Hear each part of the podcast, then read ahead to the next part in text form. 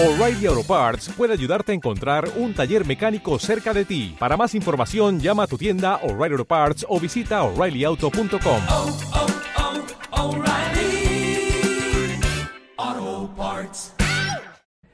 Hola a todos, soy Fran Parrado, bienvenidos a un nuevo programa de sensibilidad sostenible.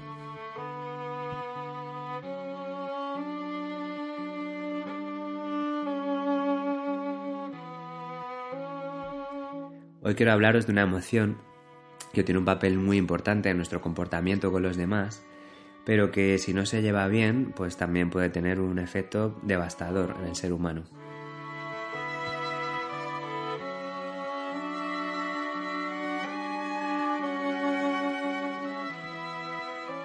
Y es que este fin de semana he estado en el Teatro Real en el estreno de la ópera Dead Man Walking, que como sabéis está basada en la novela, perdón, en la película del mismo nombre del director Tim Robbins.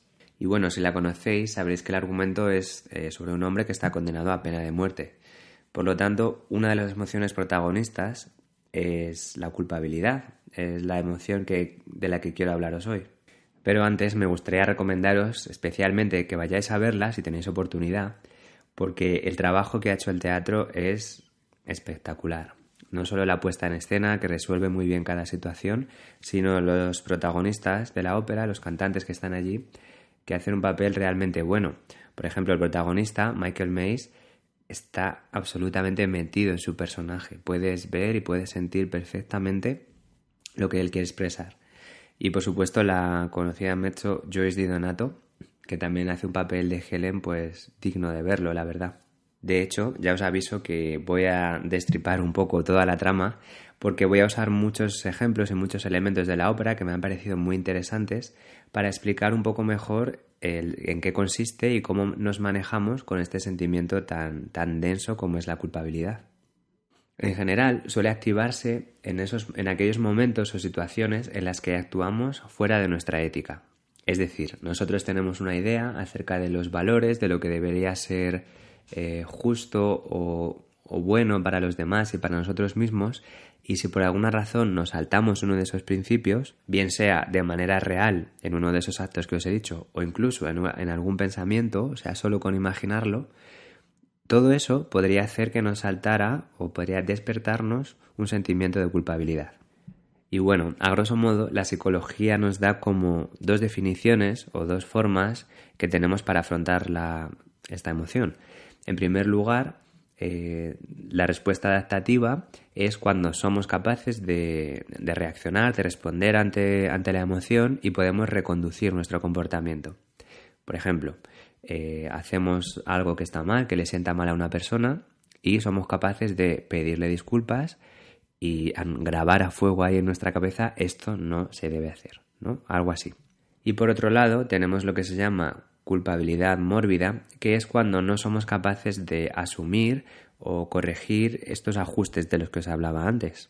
Y en este caso lo que suele ocurrir es que la emoción se como que se retroalimenta a sí misma y nos lleva a vivir una serie de estados patológicos, como puede ser eh, pensamiento obsesivo que cada vez va como reduciéndose la perspectiva y nos encierra en un bucle o también puede hacernos sentir una tensión muy grande eh, que tiene como una, un carácter bloqueante, ¿no? que no nos deja avanzar. En cualquier caso, la intensidad de lo que sentimos está directamente relacionada con el miedo que normalmente solemos tener a asumir las consecuencias porque realmente la culpa es, un, es una especie de nudo entre la responsabilidad y el miedo a las consecuencias, ¿no? Es, es como la bisagra que mantiene eh, consolidada la emoción. En el caso de Joe, que es el protagonista de la ópera, deducimos que pide ayuda a la, hermana Helen para aliviar su tormento. Es decir, él está en la cárcel, lo está pasando mal y decide pedir ayuda. Sin embargo, en los primeros encuentros que tiene con la hermana Helen, él se muestra muy altivo, como diciendo, bueno, yo soy un tipo duro y a mí no me pasa nada. Eso es así porque no puede, él no puede asumir ni confesar lo que ha hecho, es tan grande que le supera.